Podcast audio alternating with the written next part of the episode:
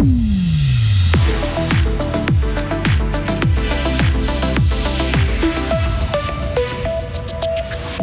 Attaque d'un bancomat à Belfaux, une course-poursuite et une voiture recherchée.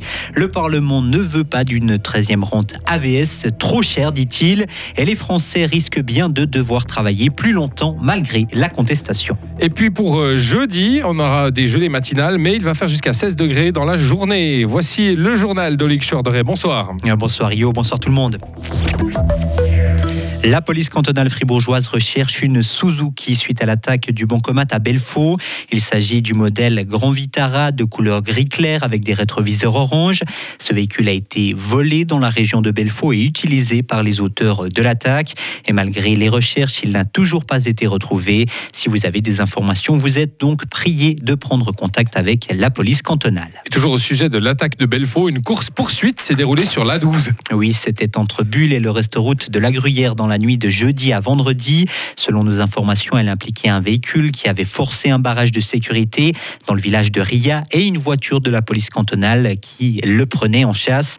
Les deux véhicules ont roulé à contresens sur l'autoroute. Une importante avalanche à Nanda cet après-midi. Cet hélicoptère, des chiens d'avalanche et des secouristes ont été engagés pour les recherches. Pour le moment, impossible de savoir si des skieurs ont été emportés.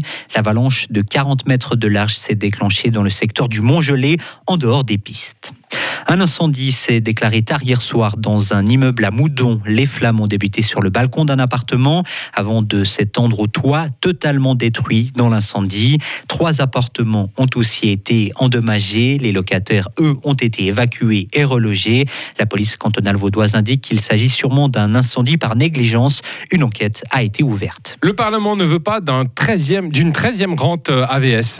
Les deux chambres invitent le peuple à rejeter l'initiative populaire lancée par la gauche et par les syndicats. Un texte qui vise à aider les retraités en situation de précarité.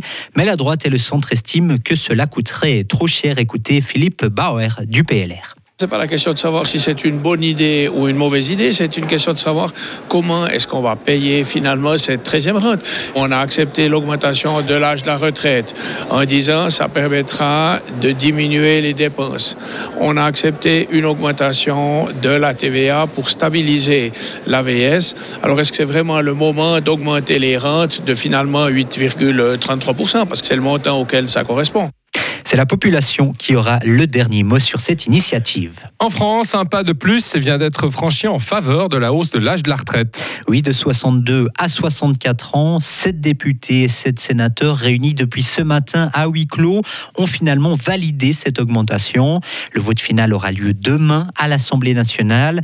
Le député Marc Ferracci est le représentant des Français qui vivent en Suisse à l'Assemblée nationale. Il est membre du parti du président Emmanuel Macron et il estime que la réforme va finir par passer.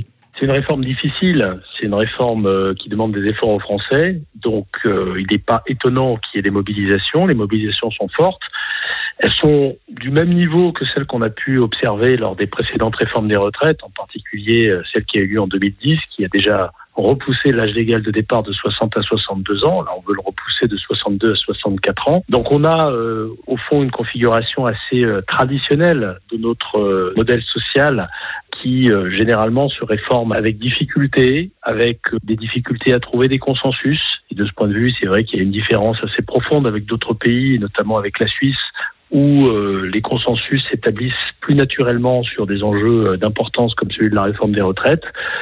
Je pense qu'on va néanmoins réussir à adopter cette réforme. Le vote a lieu demain euh, et qu'ensuite, euh, je l'espère, la mobilisation eh bien s'atténuera jusqu'à permettre de passer à d'autres sujets importants pour le pays. Et justement, des manifestations ont eu lieu encore aujourd'hui dans tout le pays. À Marseille, par exemple, des milliers de personnes ont défilé. Des centaines de milliers de personnes sont en grève au Royaume-Uni. Médecins, enseignants, fonctionnaires ou encore conducteurs de métro, ils et elles réclament des augmentations de salaire. Selon les médias britanniques, il s'agit de la plus importante journée d'action depuis des années. La population britannique souffre de l'inflation qui touche notamment l'alimentation et l'énergie. Et enfin, les catastrophes s'enchaînent pour les habitants du sud-est de la Turquie, déjà frappés par un violent séisme au début février. La région fait aujourd'hui face à des inondations. Au moins 10 personnes seraient mortes selon des médias turcs. Plusieurs personnes sont aussi portées disparues. Retrouvez toute l'info sur frappe et frappe.ch.